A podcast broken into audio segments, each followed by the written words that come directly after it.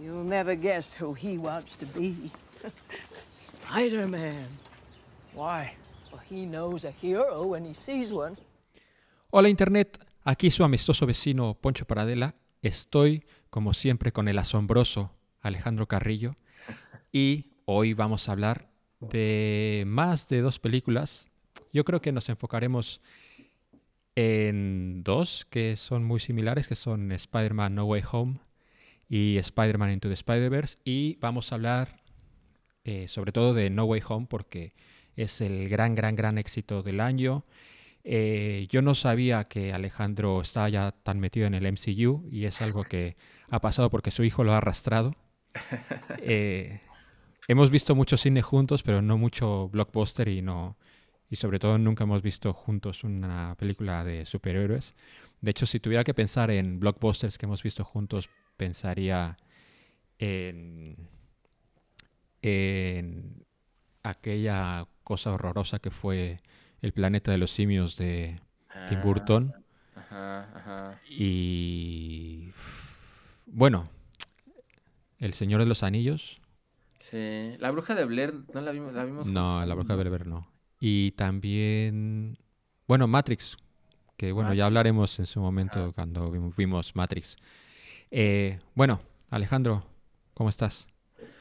Bien, bien, bien, pues sí, has dicho bien que este, que ahora me he visto arrastrado por el MCU, el, universo de Marvel, eh, por mi hijo de, nueve años, que es que es fanático y, y las ve todas, entonces pues ahí estoy viéndola y pues también para, para prepararme para No Way Home, pues tuve que, que chutarme este las no, no me eché todas las trilogías, todas las trilogías, pero sí vi, vi la 1 y la 2 del Tobey Maguire y vi la 1 Ujú. de, de Andrew Garfield.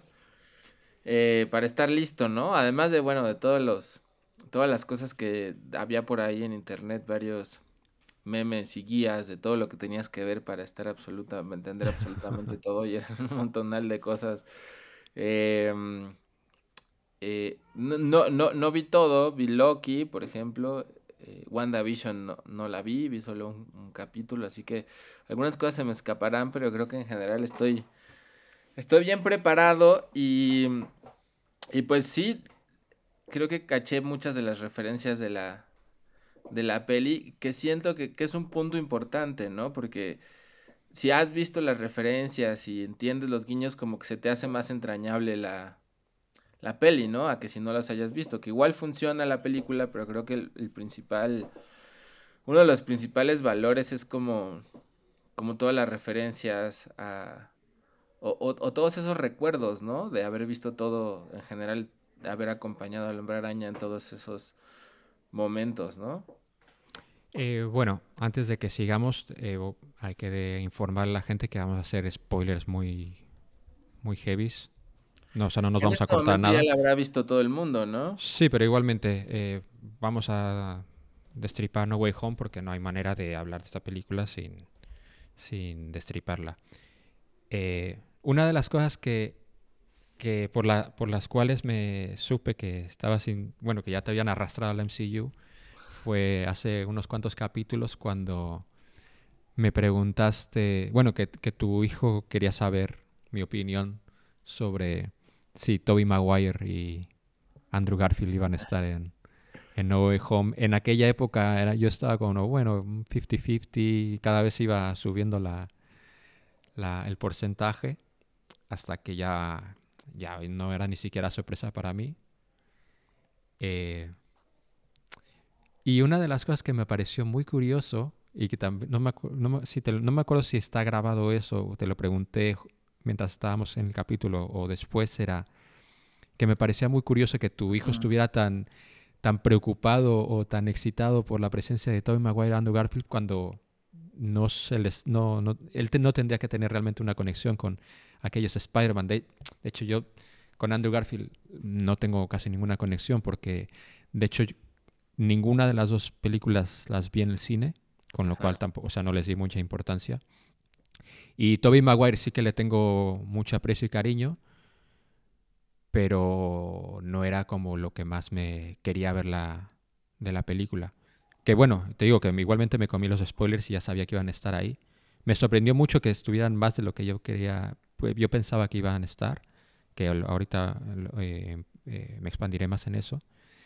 Pero, pero bueno, cuéntame antes de que entremos a destriparla todo, ¿cómo fue, le, cómo fue, cómo viste a tu hijo reaccionar ante esto?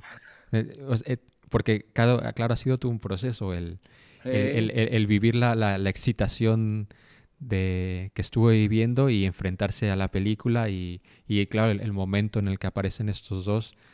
Eh, ¿Cómo lo viste? Sí, pues es que eso es lo bonito, ¿no? Yo creo que ese es el mayor valor que le doy a esta película. Digo, aparte de otras cosas que están bien, que no...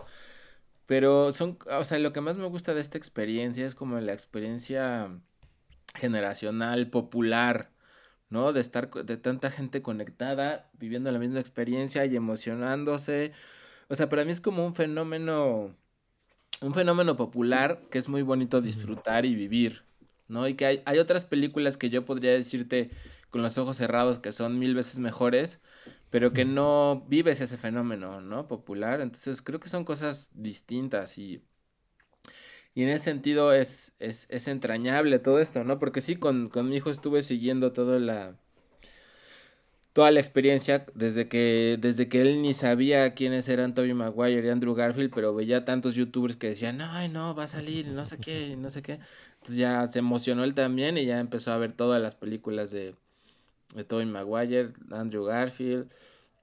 Entonces, realmente cuando cuando estábamos en la sala de cine y salieron, este, pues emocionó mucho, ¿no? Yo, yo particularmente me emocioné cuando salió el, el, Matt Murdock, porque sí seguí Daredevil y me gustaba mucho, me gustó mucho especialmente la, la primera temporada. Entonces, digo, ya había spoilers de que iba a salir, pero entonces también todos en el cine gritaron. Ahí Bastian, mi hijo, no, no gritó mucho porque no, ese sí no lo conocía.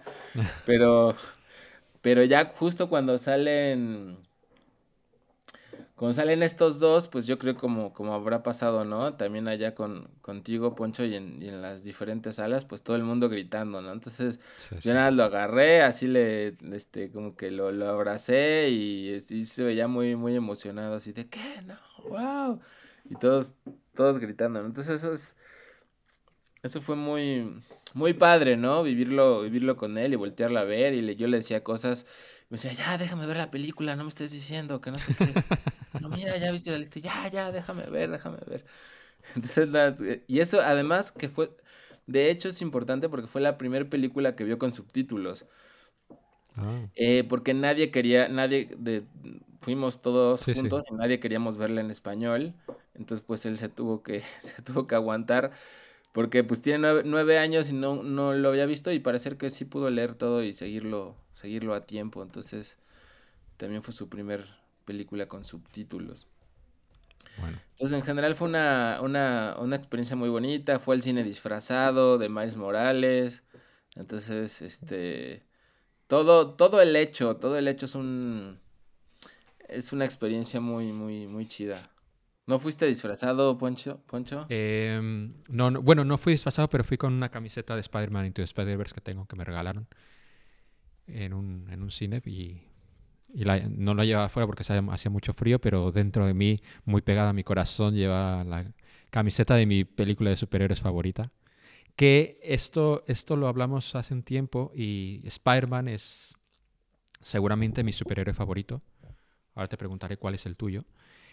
Y más o menos expliqué como una razón como muy por encima de, de por qué Spider-Man es mi, mi, superhéroe favorito.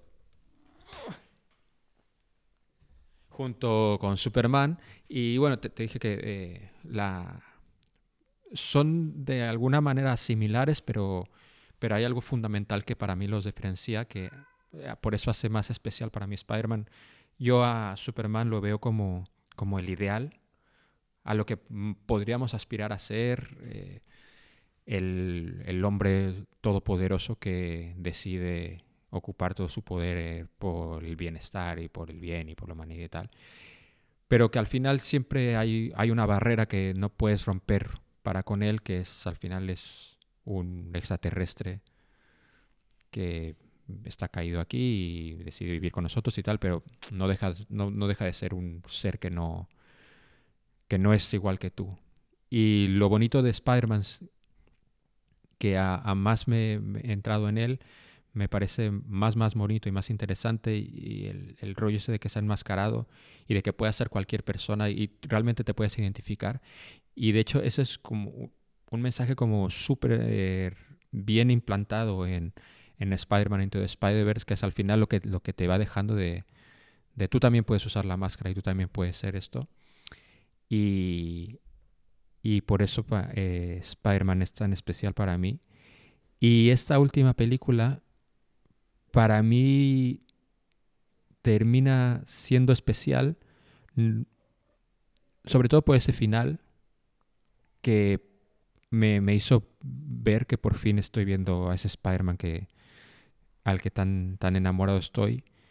Porque al final en el MCU siempre he tenido la percepción de que sí, Spider-Man es muy, está muy bien, Tom Holland está, lo hace bastante bien, es muy divertido, pero siempre lo vi como, un, como si estuviera en un nivel B y siempre estaba demasiado como atacheado a Iron Man y era una especie de como de Iron Man Jr. Y no, nunca terminaba de ser realmente Spider-Man. Y esta película al final lo termina siendo porque lo que me sorprendió de este film sobre todo es porque una vez visto te das cuenta que en realidad las tres películas de Spider-Man en el MCU sí, es un, la historia del origen de Spider-Man. Que al principio cuando ves Homecoming piensas que como no quisieron volver a hacerlo el tío Ben y todo eso, dices, bueno, ya está, pues todo el mundo sabe la historia y Spider-Man ya es Spider-Man. En cambio, cuando termina No Way Home te das cuenta de que en realidad no, en realidad las tres películas han contado el largo de el origen de Spider-Man, porque Spider-Man no es Spider-Man hasta que vive la situación que, como en Spider-Man Into the Spider-Verse nos hace ver, que es el momento en que tiene que afrontar su responsabilidad, tiene que afrontar el, el dolor y la aceptación eh, a través de la muerte de, de esta persona que es importante para, para él y que es su responsabilidad de parte. Pero bueno, eh, ¿quieres hablar de No Way Home antes de que empecemos a, a, eh, base de pastillitas hablando de todas las películas? Porque quiero saber cosas de, de Spider-Man. Dime. No, estaba pensando en esto cuando dijiste del superhéroe, tu superhéroe favorito. Porque lo primero que se me vino a la cabeza para mí, eh, eh, Guardianes de la Galaxia, especialmente la primera película, mm. incluso la segunda, han sido de mis favoritas. O sea, me hace que, que tienen un super corazón, son muy divertidas, son... Yo creo que ese serían de mis favoritos, pero, pero justo me acordé de, de lo mucho que amaba Batman. Y, en realidad, eh, o sea, Batman como personaje me parece más interesante, aunque es cierto, ¿no? Que que pues es un millonario y que solamente puede hacer eso también por la cantidad de dinero que tiene. Pero me acordé, no sé si tú te acuerdas, pero yo recuerdo que también había mucha emoción en el aire y todo cuando salió ese primer Batman de Tim Burton. Sí, claro. Y me acuerdo de haber estado yo en el cine, así ultra nervioso. Me acordé ahorita de, que vi a Bastian. De haber ido con, iba con una prima que es como cinco años más grande que yo. Yo, yo creo que tendría yo que, ¿cuántos tendríamos? ¿Como unos ocho años? ¿Siete? ¿De qué es? ¿Del 88? Eh, creo que. Ah, pues sí, puede ser. Sí, sí. Este, entonces recuerdo haber estado en el cine y así como ultra nervioso a punto de que empezara la función y diciendo, calma tus nervios, calma tus nervios, pero así como súper emocionado, ¿no? Entonces, esa emoción creo que no se compara ahora con, lo que se vivió con Spider-Man, pero creo que también eh, fue algo equivalente para, para su momento, ¿no? Eh, pero sí, Superman y, bueno, y Batman representan cosas muy diferentes y también ahora Spider-Man, pero pues ya entrándole un poquito más a, a No Way Home, en general, pues yo la disfruté mucho, ¿no? Creo que es lo que más aprecio de la peli, se me hizo muy entretenida, la disfruté mucho. Em, creo que Creo que está muy, muy bien hecha y deja muchos... abre muchas posibilidades dentro de lo que habíamos visto, dentro del mundo de los superhéroes, dentro del universo de Marvel. Entonces es una experiencia muy, muy entretenida y entrañable, ¿no? Por, por, todo lo que, por todo lo que hemos, hemos hablado. Aunque siempre, que ahí creo que es el elemento que es interesante introducir también, es esta separación de niveles, ¿no? No, sé cómo lo veas, eh, lo entrañable y lo buena que puede ser una película en el nivel, en el nivel de, de la experiencia popular de entretenimiento y si pudiéramos diseccionarlo en, pensándolo en términos de, de expresión artística a nivel personal. ¿no? Que son cosas que creo que no son compatibles una con la otra, lo cual no significa que una cosa sea mejor que la otra, ¿no? Este, porque a estos últimos días no sé si has visto que se, se reabrió esta polémica de lo que dijo Scorsese y Tom Holland y no sé qué rollos. O sea, a mí me parece que, mira, ahí lo tiene apuntado, Ponchito me está enseñando sus apuntes. Pero a mí me parece que tiene toda la razón del mundo Scorsese. O sea, pues esto, o sea, estos tipos no, no tienen idea de lo que es hacer un film de autor, ¿no? O sea, creo Bueno. o sea, un film como en el sentido, ¿qué es lo que quiero decir? Como un film, Espera, espera, espera. A ver, es a que ver. Hay, hay que, para quien no lo sepa, lo que dijo Scorsese, según, ver, según yo recuerdo, las palabras era que las películas de Marvel no es cine. Bueno, él utilizaba el término cinema, pero sé que es no, no lo que entiende como el cine en mayúsculas, y él lo ve más como un ride, que es como eh, sí, un- una atracción de estas de Disney, de que te subes y, bueno, es como un roller coaster y tal, es, más Ajá, entretenimiento. Y creo que la manera en que lo, eh, lo, lo dice, creo que es un... Lo hipersimplifica, pero yo entiendo la, entiendo la naturaleza de lo que quiere decir. Y yo creo que se le malinterpreta un poco lo que dice, porque no quiere decir que, obviamente, bueno, que quiero pensar, que no está diciendo que no sea arte o que no sea cine tal cual la película, pero creo que está hablando sobre el- la intención real del, del film. Que no, no- unas películas como la suya, no, sé, puede ser Titán, por ejemplo, que hablamos hace poco de ella, no se puede poner en el mismo nivel del MCU. Y creo que tampoco es el objetivo. Y y tampoco... Es que pueden existir las dos cosas. Esto que hablabas tú hace, hace rato de la experiencia que ha vivido tu hijo, la, la experiencia que, es, que se vivió en los cines cuando se ve Endgame, tal. Eso también es bonito. Y, y no solamente eso, sino a, a nivel de...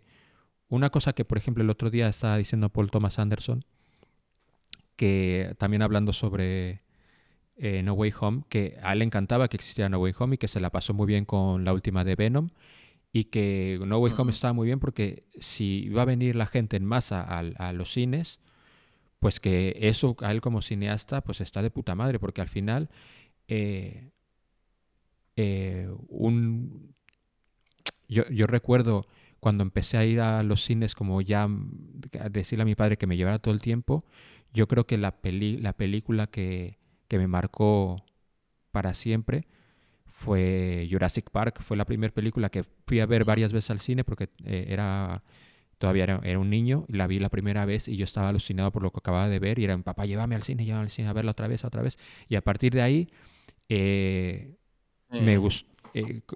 mi padre y yo cogimos la, el ritual de estar yendo eh, constantemente al cine y, y- y- y se lo debo en parte a esta... Que, bueno, creo que Jurassic Park está en otro nivel, pero bueno, eso es otra cosa. Pero bueno, sí, tú sí, sí, vamos- hablamos un poco más de Scorsese y, si- y si estás de acuerdo en lo que yo digo, y luego me vas a decir Sí. cuál es la película que te arrastró a amar el cine, la sala del cine.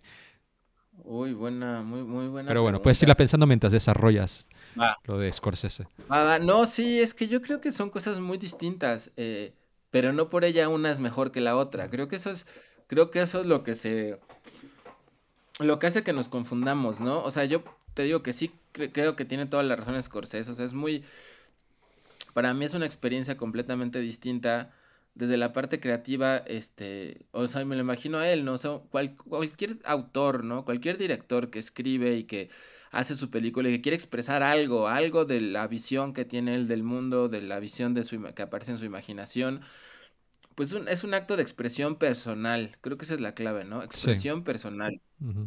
Y Y estas otras películas no son expresión personal, o sea, son una maquinaria, o sea, es, es una, es una máquina de escritores este, que están detallando todo punto por punto y metiéndole una cosa aquí y otra cosa allá y saben cómo generar esa reacción y luego hacen los, los screenings, las pasadas en el cine para ver cómo reacciona la gente en qué momento y si no reacciona con la emoción suficiente le retocan al guion y le mueven y le cambian.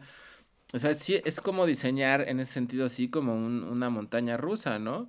Este, como un, un juego de diversiones donde sabes que la gente se va a subir y va a tener esta experiencia en cada momento, siguiendo el paso de la A a la Z, y todo eso también con esto que hablábamos de del viaje del héroe de Joseph Campbell y, después lo que hizo Christopher Vogler con, con, los 12 pasos que adaptó para Hollywood, etcétera, etcétera, de saber exactamente en dónde poner cada punto y cada maquinaria para que la gente reaccione de cierto modo. Entonces creo que son, son monstruos completamente distintos, ¿no? O sea, el autor que está conectado con su visión y que en ese sentido para mí es un proceso pues sagrado, ¿no? De conectarte contigo mismo, con tu persona, con la imaginación, con lo que quieres ver y que además ese mismo acto de, de crear algo, de crear una película, un cuento, una canción, es un acto para el que lo crea de expresión personal y de exploración personal, o sea, permite al que lo hace conocerse más a sí mismo mm. y conocer el mundo a través del arte. Y creo que todos esos elementos pues no tienen nada que ver y no se buscan en estas otras películas. O sea, no, no, no me puedo imaginar al director que, que quien sea que sea el director de, de Spider-Man, no tengo ni idea. Eh, porque a lo mejor ahí me equivoco, pero siento que pudieran ser como piezas hasta intercambiables, ¿no? Bueno. Es un, un director cumplidor que hace lo que debe de hacer de cierta manera, ¿no? Pero, pero a lo que voy es que no, o sea, ese director no tiene como una impronta personal. Bueno, yo... No generalizo. No, no, no, ya. Porque hay otros, pero, por ejemplo, James Gunn, Que, tiene, que, tiene, una visión muy personal y son películas, son blockbusters, ¿no? Y sí tiene una visión muy personal de director. Pero en general, creo que... ¿Qué es eso? Que son, funcionan como, como máquinas, pero ya, ya, ya habiendo dicho todo esto, creo que el resultado, lo que causan es una cosa entrañable y que y que no tiene por qué ser menos que una experiencia de un autor que está buscando otras cosas, ¿no? Incluso metafísicas, espirituales, de exploración personal. Creo que las, los dos niveles están a la altura, ¿no? Y no es malo el entretenimiento per se, y más si está tan bien, tan bien hecho y tan, y tan disfrutable. Y que como dices, o sea, yo creo que estas películas sí te hacen amar el, amar el cine, ¿no? De cierta, de cierta forma y tener ganas de sentir esa emoción y esa cosa entrañable. Y ya después, más adelante, pues uno va descubriendo otras cosas, ¿no? Dice, ah, bueno, pues sí, pero no es solo esto, ¿no? Me acuerdo también hay mucho de un... Hay un cuento de, de un autor, este... Ken Liu, de estos autores chinos como tipo Xixin Liu y, y el Ted Chiang, de quien ya hablamos con, cuando hablamos de The Rival. Este güey en su último libro tiene un cuento muy, muy bonito. No sé si lo he platicado, creo que no, ¿verdad? Pero eh, tiene un cuento muy bonito de una, de una chica que es fan de una compañía de cine, ¿no? Aludiendo como a Pixar, por ejemplo. Entonces una chava en el futuro que, que, ama la idea de Pixar o de esta compañía que le ponen el mismo nombre y que sueña con ser directora. Entonces ella empieza a piratear sus propias, a hacer sus propias películas como eh, inspirada en lo que hacen los de Pixar y como pirateándolos de algún modo. Pero la llaman porque el director de este estudio encuentra esto que está ahí en la red y que se ha hecho viral de las intervenciones que ella ha hecho de las películas, y la llama y, y como para una entrevista de trabajo. Entonces la chica primero se espanta porque piensa que la van a hacer algo por estar ahí pirateando. Le dice, no, nos ha gustado mucho tu trabajo, es increíble y queremos que, que te vengas a trabajar con nosotros a hacer películas, ¿no? Y ella está fascinada, dice, wow, es lo más grande del mundo. Pero realmente el único trabajo que hay que hacer en esas compañías el trabajo de creador es sentarte en una sala de cine y reaccionar a las películas, porque quien hace las películas es un algoritmo que ya sabe exactamente cómo, cómo reaccionan, dónde reaccionan. Entonces lo único que tienen que hacer es poner a humanos en la sala de cine con diferentes backgrounds. Cierto número de mujeres, cierto número de personas negras, cierto número de personas de tal tipo, cierto número, para hacer una experiencia más este, comunitaria ¿no? Entonces ella está muy decepcionada porque dice, pues realmente lo único que voy a hacer es ponerme a ver películas y dejar que el algoritmo vea cómo reacciono y a partir de eso que se, que se cree, ¿no? Entonces, o sea, creo que desde el punto de vista de, de un autor es aterrador esto porque, porque se pierde la parte de, expresarse uno, pero del punto de vista de, de como público lo que se crea son experiencias, pues que sí, son muy, eh, demasiado entretenidas, ¿no? Y demasiado bien, bien hechas en ese sentido. Bueno, yo creo que una de las cosas por las que también tiene éxito el MCU y yo también agradezco un poco los esfuerzos es que han llevado a tratan de llevar a directores que a lo mejor no pensarías que podían dirigir un, un blockbuster y y sí que sí que en algunos casos veo su, su particular punto de vista. Por ejemplo, yo también coincido que mi película favorita del MCU son Guardianes de la Galaxia. Y creo que es una bestia muy, muy, muy de, de James Gunn. O, por ejemplo, Thor Ragnarok, que es muy, muy hija de Taika Waititi. O han hecho cosas que a lo mejor no salió tan bien, pero Eternals que hayan pillado a Chloe Zhao es como muy loco la, que hayan pillado a la directora -huh. a hacer un, un blockbuster. Y eso es, yo creo que es algo que, que aprecio de, del MCU. A veces lo hace mejor que otras veces, pero... Pero bueno, yo te digo, yo agradezco yo lo veo desde el punto de vista de que esa era una sala llena de gente y la gente emocionada. Uh -huh. La gente sí. que ya.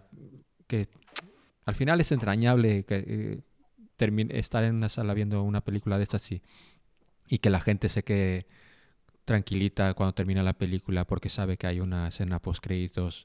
Eh, como todo este tipo de, de cosas que, que, ha generado, yo a mí me, a mí me resulta entrañable. Últimamente estoy viendo algo que no es que me preocupe, pero estoy viendo una, percibiendo, no sé si soy yo o no, una bajada un poco de calidad. No por No Way Home, que No Way Home me ha gustado mucho, pero sobre todo por las series, porque quitando WandaVision, sobre todo la última, bueno. Y bueno, eh, Black Widow está bien, pero el tercer acto... Uf, eh, Los Eternos, mmm, toda la película fue, era un poco... Shang-Chi y todo eso. Bueno, Shang-Chi me pareció entretenida, eh, así sin más, pero bueno, entretenida. También, también entiendo que una vez pasa Endgame es complicado y también que el que lleven 25 películas, pues que tengan 20 que sean muy, muy, muy entretenidas y tal, ya creo que es un, sí. un logro absoluto. Pero bueno, creo que ya... Este, este, tema del fan service, ¿no? Que también es interesante porque ahora que hablábamos de lo de, de lo de Matrix, leía por ahí, no sé si una crítica o algo, que decían que que de alguna manera pues Spider-Man es pues también, o sea, no significa que esté mal hecha, porque a mí no me lo parece, pero sí es como el fan service completo, ¿no? De, de te vamos a dar exactamente lo que quieres. Y yo leí una crítica de Matrix que decían que, que justamente, bueno, ese crítico le gustaba mucho porque justamente hacía todo lo contrario, que no le daba a la gente lo que querían y lo que esperaba que pasara en, en Matrix, ¿no? Y que por eso, en la nueva, y que por eso mucha gente la, la odiaba quizás y quizás otra le, le gustaba, ¿no? Sí, bueno, y también porque cómo reacciona ahora la gente. Eh, algún día espero con toda mi alma, aunque no sé si ya después de todo lo que se ha hablado de esta película, pero hablando sobre el fanservice, me gustaría algún día poder hablar de, de Last Jedi que mm. generó un, un, antes y un después, eh, creo, en el fandom de Star Wars, aunque no estoy muy claro de eso, pero bueno. Pero sí, sobre todo en, en, lo que quiere la gente y lo que se le da a la gente y que lo reciba de la manera que lo quiere recibir. Eh, y una cosa que en No Way Home me dio un poco de miedo mientras estaba viendo la película es eh, cuando aparece Charlie Cox eh, el Daredevil en la película. Ajá, ajá. Ese momento para mí fue. Eh, me hizo. Me hizo temer por la película. Porque. Ajá.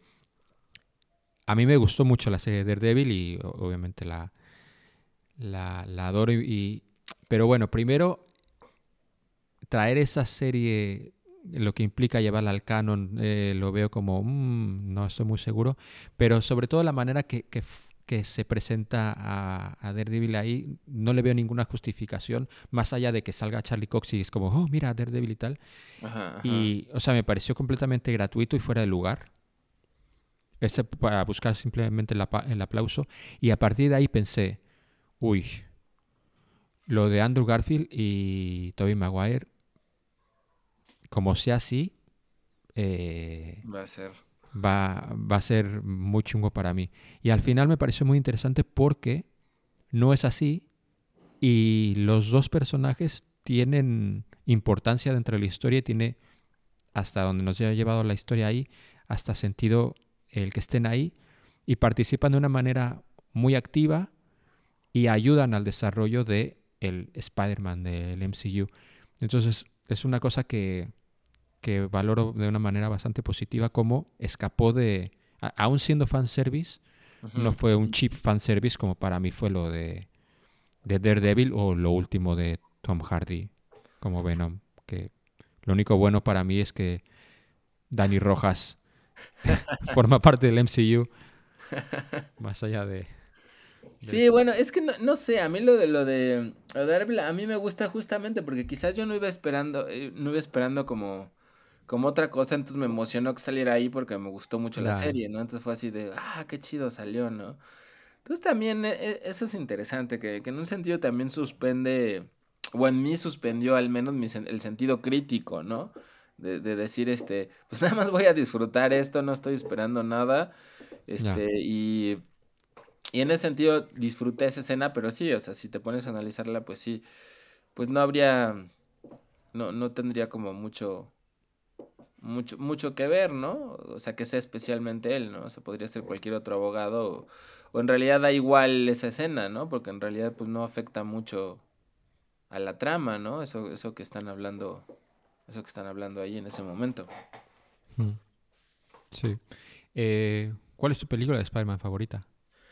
No, pues sí, este, Into the Spider-Verse, yo creo, sí. Sí, por mucho. Por mucho. de O sea, live action? ¿Mandé? ¿Y de live action? Porque eh, yo creo que Spider-Verse hay que entrar después un poco más profundamente, pero de gente real.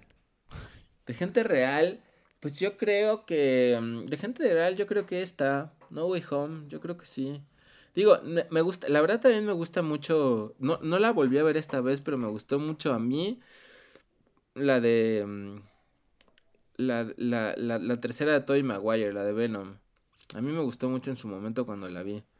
Oh my God. Todo el mundo la odia, pero a mí me, Oh me gustó God. mucho. A mí me gustó mucho porque sí había un tema ahí, este, muy interesante. En su momento, la verdad es que no quiero hablar tanto porque no me acuerdo mucho, pero recuerdo que en su momento incluso la, yo, yo estaba estudiando en la SOGEM y el maestro de cine nos la puso y na- la analizamos y todo.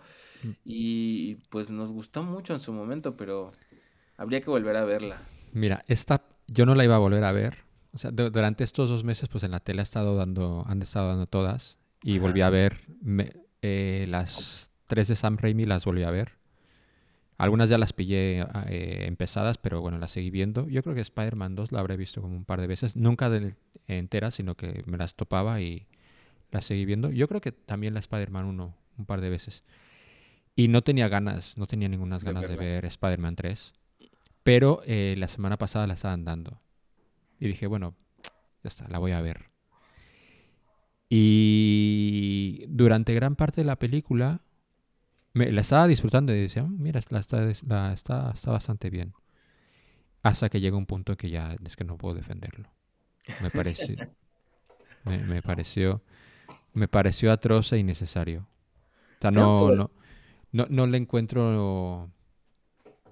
En- encuentro interesante hacia dónde iba dirigida la película, pero la manera que se desarrollan las cosas es- me distrae demasiado que es como ya, me da- o sea, me da igual lo que me estás intentando decir porque me lo estás diciendo de una manera tan aberrante que no, que no me interesa.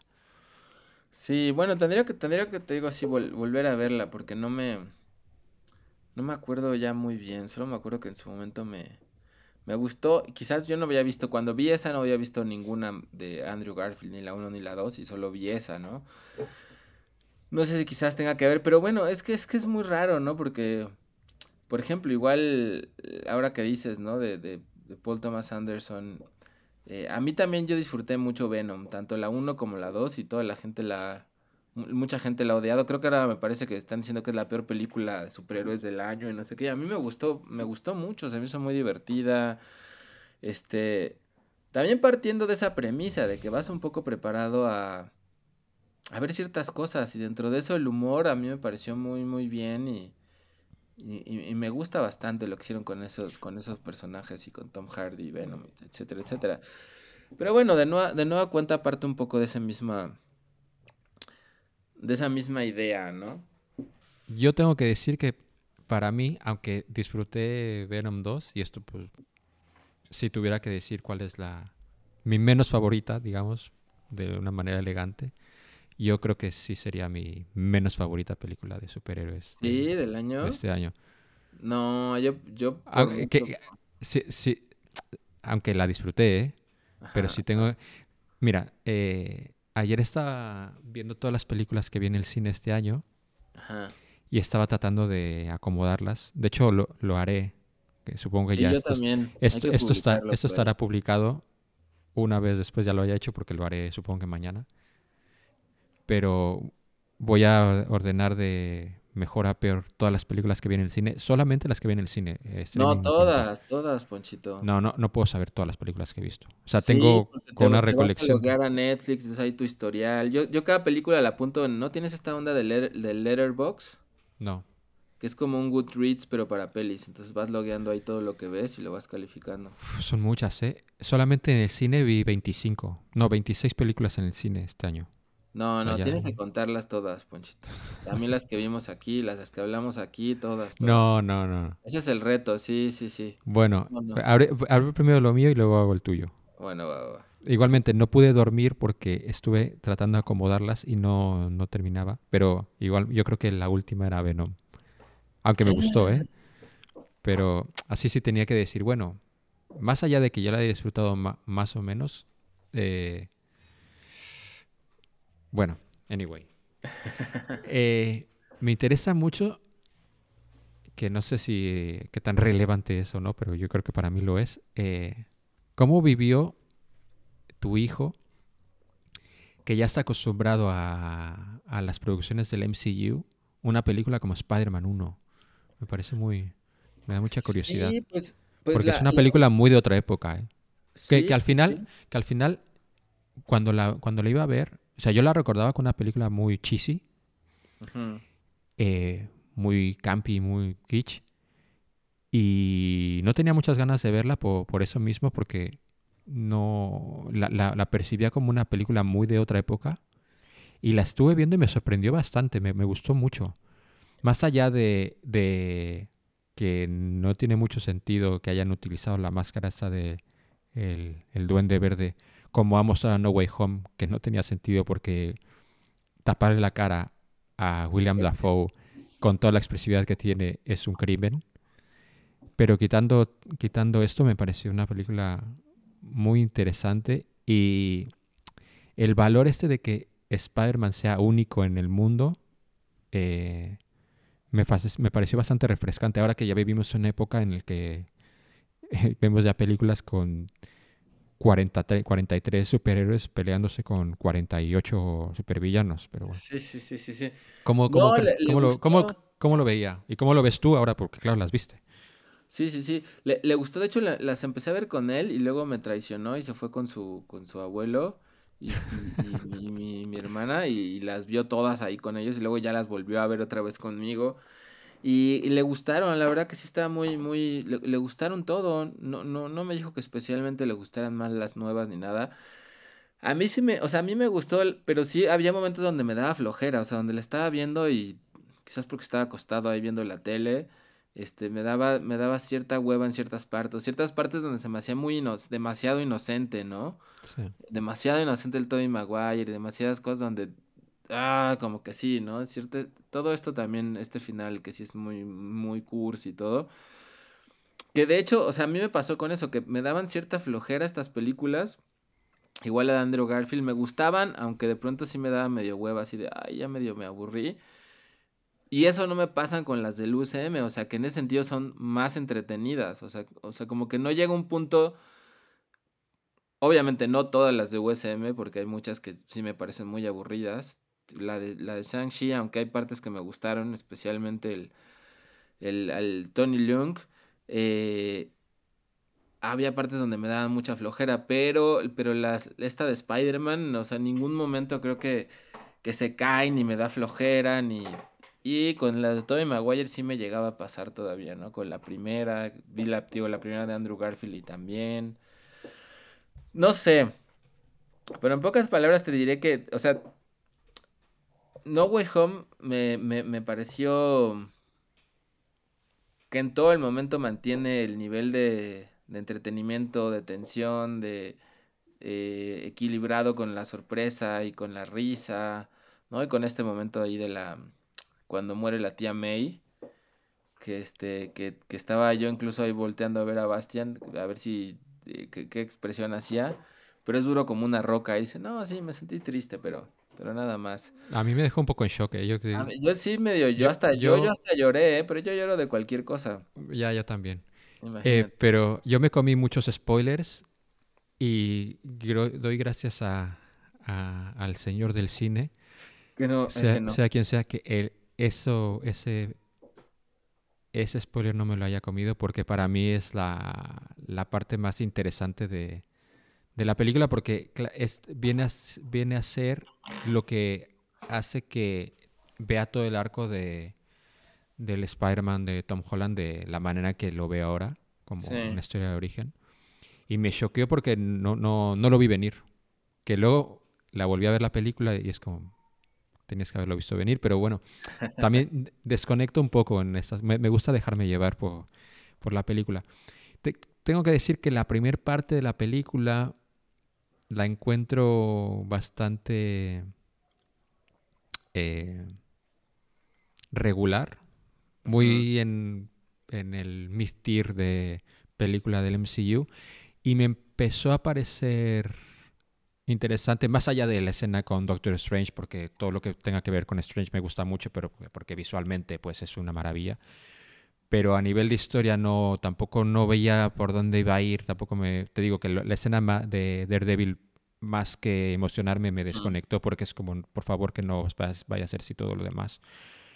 Eh, pero me pareció muy interesante cuando toma la decisión, eh, cuando, cuando se los lleva a los villanos a, a la- al piso de, de Happy. Ajá, Para mí ajá. la película ahí empieza a, a ser interesante para mí y ahí empieza, empieza a valorarla de, de mayor manera porque me pareció muy guay que hicieran esto. El que Spider-Man, aunque claro, luego si ves si, si tiene o no tiene sentido lo que está haciendo, eso ya no- es otra cosa. Pero el hecho de, de que los intente salvar, a mí me pareció, me pareció muy interesante y muy como, claro que, claro que Spider-Man tendría que pensar en esto, en una doble oportunidad, y luego, y luego que todo eso degenere en la muerte de la tía May y bueno, que vengan todos los otros dos y tal. Para mí la película empieza a ser diferente ahí y ahí es cuando la empiezo a, a ver en la, con el cariño que la veo ahora. ¿Qué te pareció a ti esto? Sí, sí, yo creo que, o sea, estaba pensando en eso, ¿no? Que este elemento, o sea, si nos ponemos a analizar, a analizar de fondo, es como un elemento que termina siendo muy, muy ingenuo en este sentido, pero a la vez muy, muy natural, ¿no? Esta idea de, no, yo soy bueno, bueno, e intento salvar a todos. O sea, esta visión, es, eh, o sea, eso como que no me lo creo mucho, ¿no? Esta visión de la tía May de, ay, hay que ayudarlos, no sé qué. Eh, pero sí, pero me parece consecuente, ¿no? Para un superhéroe, este, de esa naturaleza, ¿no? Que supuestamente debe ser una persona íntegra, mil por ciento noble, este... A un nivel más profundo, pues me, o sea, me parece que sí, anula esta idea, ¿no? De, de, de uno poder integrarse con, con el lado oscuro y todo eso, ¿no? Todo, justamente la película se trata de eso, en un sistema, en un, en un sentido profundo, de eliminar el lado oscuro de las demás personas y eso significa curarlas. O sea, en ese sentido, pues es, es una idea muy, pues reaccionaria incluso, o sea, si nos ponemos a analizarla de fondo, ¿no? Las personas están curadas cuando quita su lado, cuando quita su lado oscuro, ni siquiera cuando lo controlan. O sea, hay que cercenar el lado oscuro de todas las personas porque es lo que las controla y los hace, las hace malas, ¿no? O sea, no tiene nada que ver con, con una idea de conciliar el lado oscuro con, con el, o el lado oscuro inconsciente con el otro lado, etcétera, etcétera. Pero bueno, eso ya en una lectura que sería como mucho más de otro, de otro tipo. Pero en cuanto a lo que en cuanto a lo que dices dramáticamente, pues sí es muy interesante ver, tener allá todos los, a todos los villanos, ¿no? Ahí en el, en el cuarto. Em, y los diálogos que tienen, con, e, que tienen con ellos, ¿no? Esta idea de...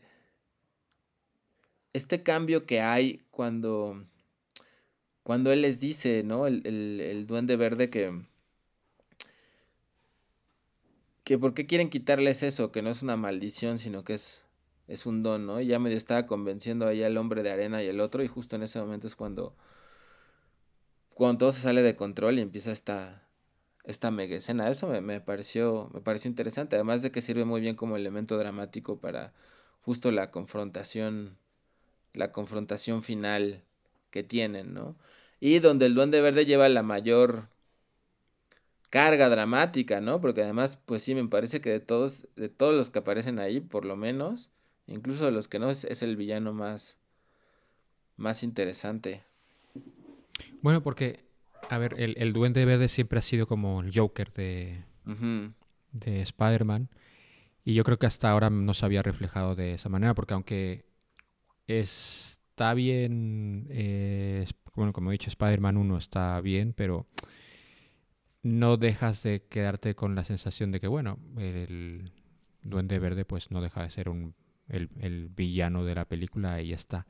Yo creo que el Duende Verde aquí se convierte ya en otra cosa y eso tiene, tiene que ver también con la interpretación que hace William Dafoe, que mm, el, tipo va, como siempre yo creo, pero aquí fue a full y le da otra dimensión a, a la película y me pareció terrorífico lo que hace. Hay una escena bestial que es cuando en esta batalla cuando le está dando le está dando puñetazos en la cara y, y, y, y el Dafoe está sonriendo todo es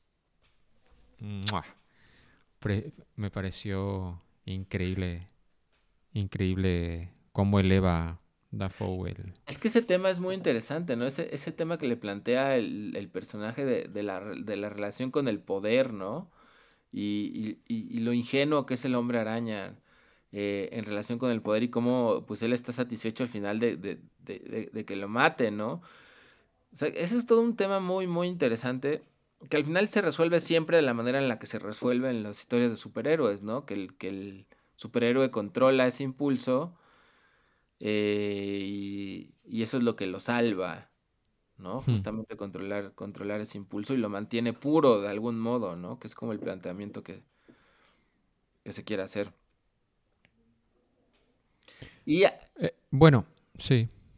Que aunque, aunque Tom Holland, bueno, aunque el Spider-Man Tom, eh, Holland cede ante el impulso que está Toby Maguire ahí para salvarlo de cometer el, error, pero... Sí, pero se salva, ¿no? Y a mí eso, por ejemplo, es lo que me atrae de Batman, ¿no? De, que Batman eh, normalmente no se, o sea, no, no tiene este límite y, se funden estos límites entre el impulso, ¿no? Y, digo, especialmente el de Christian Bale.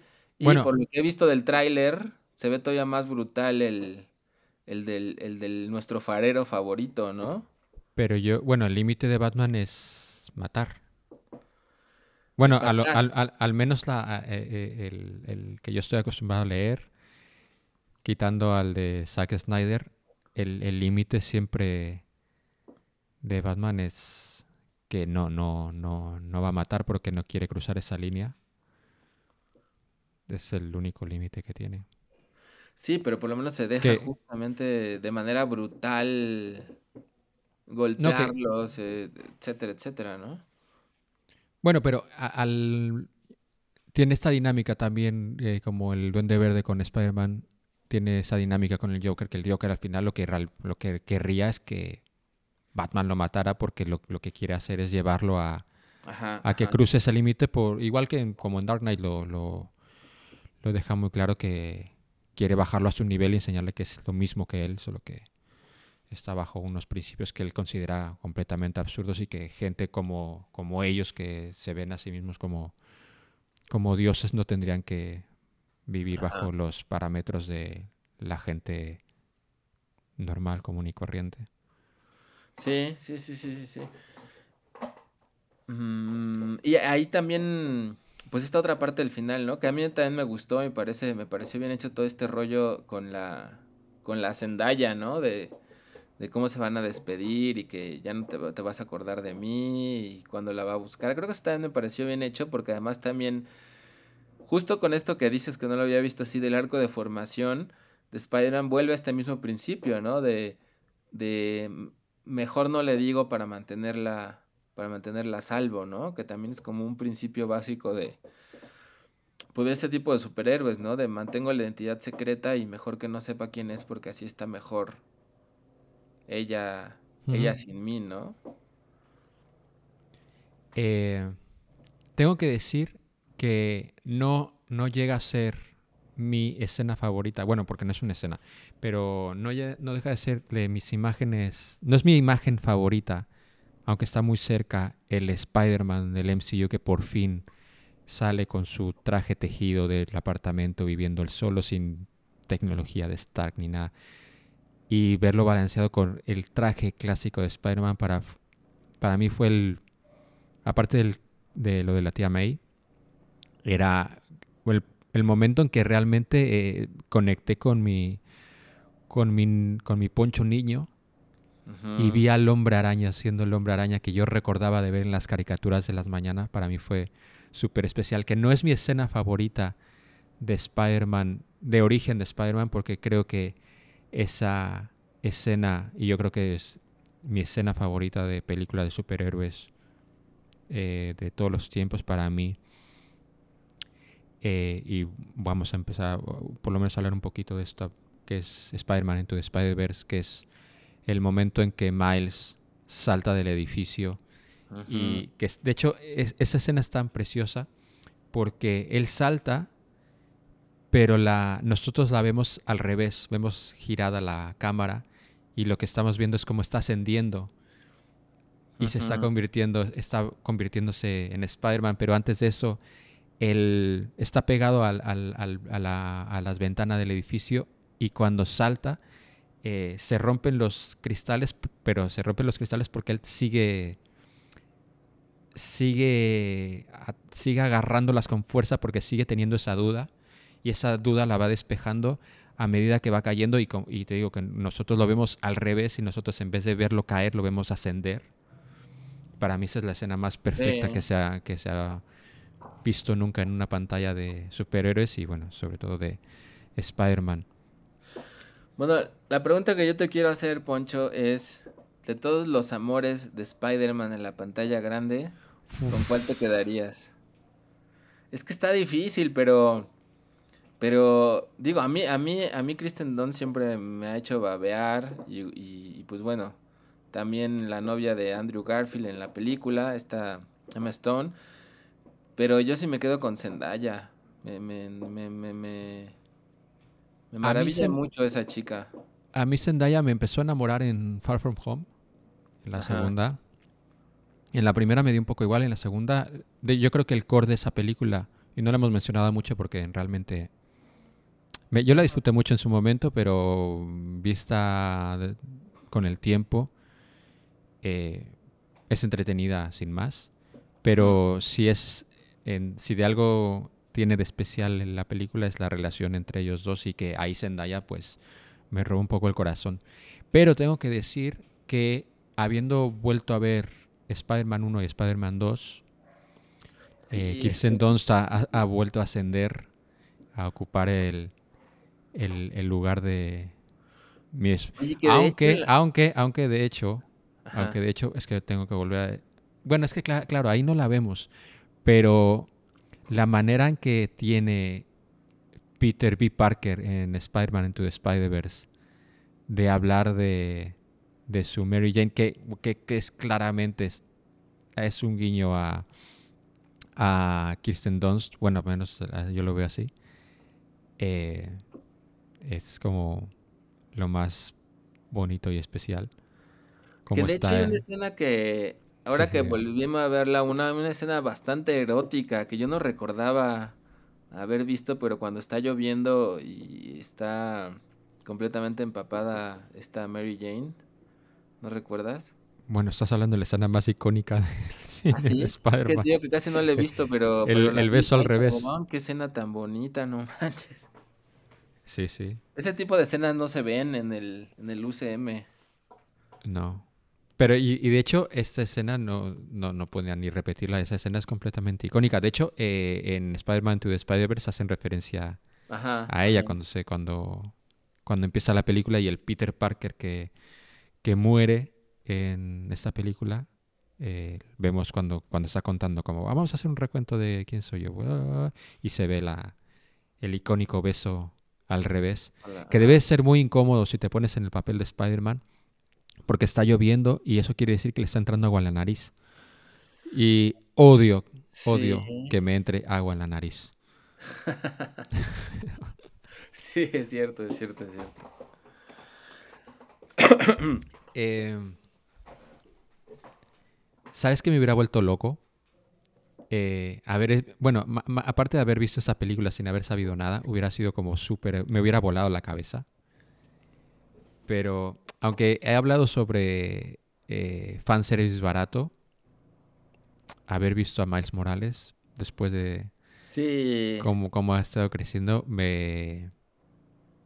De hecho, el Jamie Foxx cuando, cuando, Cuando lo cuan- menciona, cuan- ¿no? cuando menciona, dice, bueno, tendría que haber un... Que tiene, que tiene todo el sentido del mundo, porque eh, siendo de donde es Spider-Man, eh, tiene sentido que sea negro. Pero sí, Pues Miles... ya se abre una posibilidad para que en algún futuro lo, lo veamos, ¿no? Puede ser, aunque hace, la se- hace una semana o dos semanas salió el tráiler de la Spider-Man, Spider-Verse sí. 2. Que tengo que decir que por mucho hype que tenía de por ver Spider-Man No Way Home, cuando vi el tráiler de Spider-Man Into the... ¿Cómo se llama? Eh, no es Into the Spider-Verse 2, es... bueno, Ajá. la que sea, la- la secuela de Into the Spider-Verse, eh, yo estaba muy en fire, ¿eh? Porque es que esta película, yo creo que es de las películas que más me han sorprendido Across the Spider-Verse, ¿no? Across the Spider-Verse. Tengo que decir que es de las películas que más me ha sorprendido porque cuando la anunciaron en su día, yo a Miles Morales mm, en- tenía, había leído muy poco sobre él y me da un poco igual. Cuando vi el primer tráiler, la animación me pareció interesante. Yo ya solamente la iba a ver por la animación y, y ya está. Y cuando salió el Spider-Ham, dije, "Mm, la voy a ver seguro. Primero porque la animación me gusta y porque l- cuan- dije, bueno, si alguien está haciendo esto es que están, están mal de la cabeza y a mí ver cosas muy... que la gente se deje ir y que haga cosas muy locas, pues me atrae. Por lo menos por curiosidad, por, a- por a, ver, a ver a quién coño se le ocurrió hacer esto, cómo les han dado dinero para que hagan esto y I'm all for it. Y lo que descubrí cuando vi esa película, no, no- no- yo no estaba preparado. Sí, no, no. No, yo tampoco, la verdad, también la, la, la vi en el cine con... Te digo que co- con Bastian acabamos de ver cómo se moría... Este, se morían en el... En, en Endgame, En ¿no? Porque War, salió un no, poquito, un poquito después que, que Endgame. Y iniciamos con la muerte de nuevo de Spider-Man. Este... Pero, pero a mí me, me, me maravilló, me, me, me gustó mucho la peli, o sea, desde estéticamente, el ritmo, la música, los personajes. Yo también sí, sin dudarlo, considero que, que es mi película favorita de, de Spider-Man, ¿no? Eh, y algo le debe de, yo supongo que hacer ahí cierto ruido a, a Marvel, ¿no? Que esto, que esto que es extrañamente fuera de, de, de su universo sea la mejor película de, de Spider-Man, ¿no? Bueno, yo creo que, a- aunque sé que, que está muy planificado el MCU, yo creo que si no existiera Into the Spider-Verse, no existiría No Way Home. No Sí, creo que se hubieran atrevido a, a, a hacer esto. Aunque bueno, nunca se sabe, pero de la manera que, que triunfó Into the Spider-Verse, yo creo que abrió la puerta que dijeran, bueno, vamos a, vamos a poner a tres Spider-Mans ahí a ver qué tal. A ver qué pasa. Pero bueno, Pero sí, nos quedamos entonces, ¿no? Con, con Into the Spider-Verse como la mejor peli de Spider-Man. yo eh, si tuviera que hacer un ranking, diría Into the Spider-Verse, Spider-Man 2, Mm. Spider-Man No Way Home, Spider-Man 1, Spider-Man Homecoming, Spider-Man Far From Home, Amazing Spider-Man, Amazing Spider-Man... No, Spider-Man 3 y Amazing Spider-Man 2. Ok, ok, ok, ok. Va, va, va. No, pues yo, yo pondría este primero a. Spider-Man Into the 3. Adiós. Eh, eh, eh. Esa la No, no, no. Into the Spider-Verse, luego No Way Home, y luego yo creo que la 3, Spider-Man 3. Ya las demás que se ordenen para abajo. La de, las de Andrew Garfield también tenían una. La, la uno de él tenían cosas interesantes, pero luego ya como a mitad de la peli, al final se empieza todo a. a perder sentido, como a desquiciar de una forma muy, muy rara. Como que no, no me parecían que tenían mucho sentido, pero me gusta, me gusta el personaje de, de Andrew Garfield, ¿no? Me Bueno, esto- le da un toque interesante, diferente. Es. Yo creo que eso es una cosa que se ha estado hablando últimamente y es que hay mucha gente que ha descubierto que su Spider-Man favorito es, eh, es Andrew Garfield y yo creo que eh, yo creo que se roba un poco la película. Yo creo que los dos máximos ganadores de esta film es por un lado William Dafoe haciendo lo que William Dafoe sabe hacer y por otro lado Andrew Garfield porque tiene este tiene un carisma muy especial este este Sí. hombre como Spider-Man, ¿eh? Sí, sí, sí, no, y además la- las escenas que le tocan son. son, son bonitas, pero. o- o son, son interesantes, ¿no? Justo cuando, cuando rescata a la, a la Zendaya y se pone ahí a chillar. Sí. Todos en el cine. ¡Ah! Esto, bueno, eso es muy bonito, pero te digo que me arruinó un poco el que ya sabía que mucha gente especulaba con esto. Entonces ya ¿Qué iba a cuando pasa es como, vale, ya va a pasar esto. Y le quita un poco de emoción, pero bueno. Eso también es culpa mía por... Por andar estar- viendo spoilers. No, spoiler, por estar tan... por trabajar escuchando podcast y programas de cine. Pues esto, esto me pasa por esto. Me, me robo a mí mismo las experiencias, pero... Pero bueno, igualmente, creo que a- aún habiéndome comido todos los spoilers, la, he disfrutado mucho la película, o sea que... Y que bueno, también eso también... Si un spoiler te arruina una película es porque a lo mejor la película tampoco tenía más que darte que esas tres, cuatro sorpresas. A menos que te cambie radicalmente la manera en que ves la película. Por ejemplo, obviamente si te comes el spoiler de El sexto sentido, pues la del película... de la pelea, ¿no? Aunque digo, igual sigue siendo así, la experiencia. Esa primera experiencia donde todo cambia es, es muy brutal. Aunque sí sigue siendo la película, se sigue sosteniendo, ¿no? Sí, pues, bueno, no lo había pensado. Yo creo que se sostiene bastante la película, pero, pero no cambia, bueno, sí que cambia tu forma de ver el film, sí. Bueno, tienes razón. Anyway, Anyway, eh, eh, bueno, pues este, ¿lo dejamos ya aquí? ¿Llevamos una hora o, sí. o quieres seguir diciendo que quieres a el hombre araña? El asombroso hombre araña. No, pues creo que, creo que, eh, creo que queda ahí bien puesta para que seguramente ya todo el mundo la, la habrá visto a estos, en estos puntos. Pero nada, o sea, yo sí me quedaría con algo, me quedo con esto, con, con la experiencia popular eh, generacional que crea, que crea esta película. O sea, eso a mí me, me, me gusta haberme subido a esa ola y haber experimentado todo eso, ¿no? Desde la emoción y que ya va a salir y que no sale, y que cuando sale el tráiler y que saldrán y no saldrán, y el cine y las los disfraces y los gritos. O sea, yo, yo eso para mí me parece que es una... O sea, sí podría decir, seguramente en mi lista de las películas que he visto en el año, no aparecerá en los primeros lugares, segurísimamente meto las manos al fuego, pero Ah, sí puedo decir que como experiencia cinematográfica sí ocupa el primer lugar. Como la ex- experiencia cinematográfica del año. No, Mm, no sí, sí. como película, pero como todo lo que se vive como tal, ahí, ahí sí sin duda, ¿no? Y creo que eso es algo muy, pues muy chido, muy, muy chido. Y oh, bueno, esa, esa pregunta no la contestaste, pero Ah, ¿cuál es la película que te arrastró a pues amar no la lo experiencia? sé. Fíjate que, que, o sea, la única película que recuerdo haber sentido eso mismo es, es creo que esta, la primera de Batman. Pero, o sea, recuerdo que mis papás me llevaban desde muy chico al cine, ¿no? Mi mamá me metía a ver unas películas que, que yo ni entendía ni tenía idea ahí a la cineteca y que yo creo que mm, pues, me pasaba ahí medio aburrido porque no entendía qué diablos estaba, estaba viendo.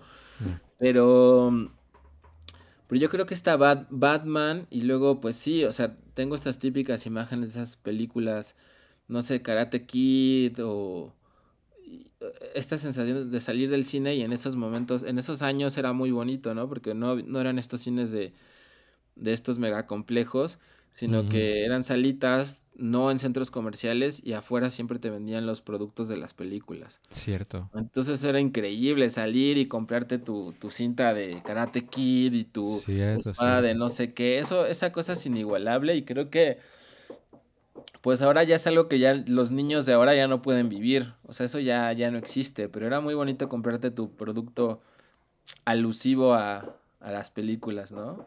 Saliendo de ellas. Tienes toda la razón. ¿Cuántas cosas hemos dejado? Sí, sí, sí, sí, sí. Pero bueno. es muy bonito. También esto tiene que ver con que tenemos la, la nostalgia te hace ver que las cosas eran más bonitas que a lo mejor como en realidad eran. Pero bueno, esa es otra, una discusión para, para un futuro. Eh, bueno, pues esto ha sido eh, nuestro año, nuestro último episodio del año. No es nuestro año entero de haciendo el podcast, que a lo mejor haremos un capítulo especial, eso ya lo hablaremos después entre Alejandro y yo cuando acabe esta grabación. Pero bueno, eh, Alejandro, deseale a la muchachada un feliz año y diles dónde te pueden encontrar y dónde te pueden felicitar el, el año. El, año nuevo. Sí, pues muchas felicidades, que la pasen muy bien, queridos, querides radioescuches. Em, y ahí me pueden encontrar por ahí en Twitter como Alejandro Tweet, en Instagram como el Alex Carrillo y en mi sitio web eh, Alejandro Carrillo, el alejandrocarrillo.xyz. Y bueno, yo soy Poncho Paradela, me pueden encontrar en Instagram y en Twitter como arroba Poncho Forever. Y lo dicho, esto ha sido eh, el capítulo de Spider-Man. Nos escuchamos el próximo año y feliz año y adiós Internet. When do I know I'm Spider Man? You won't. That's all it is, Miles. A leap of faith. Like, what's up, danger? Like, what's up, danger?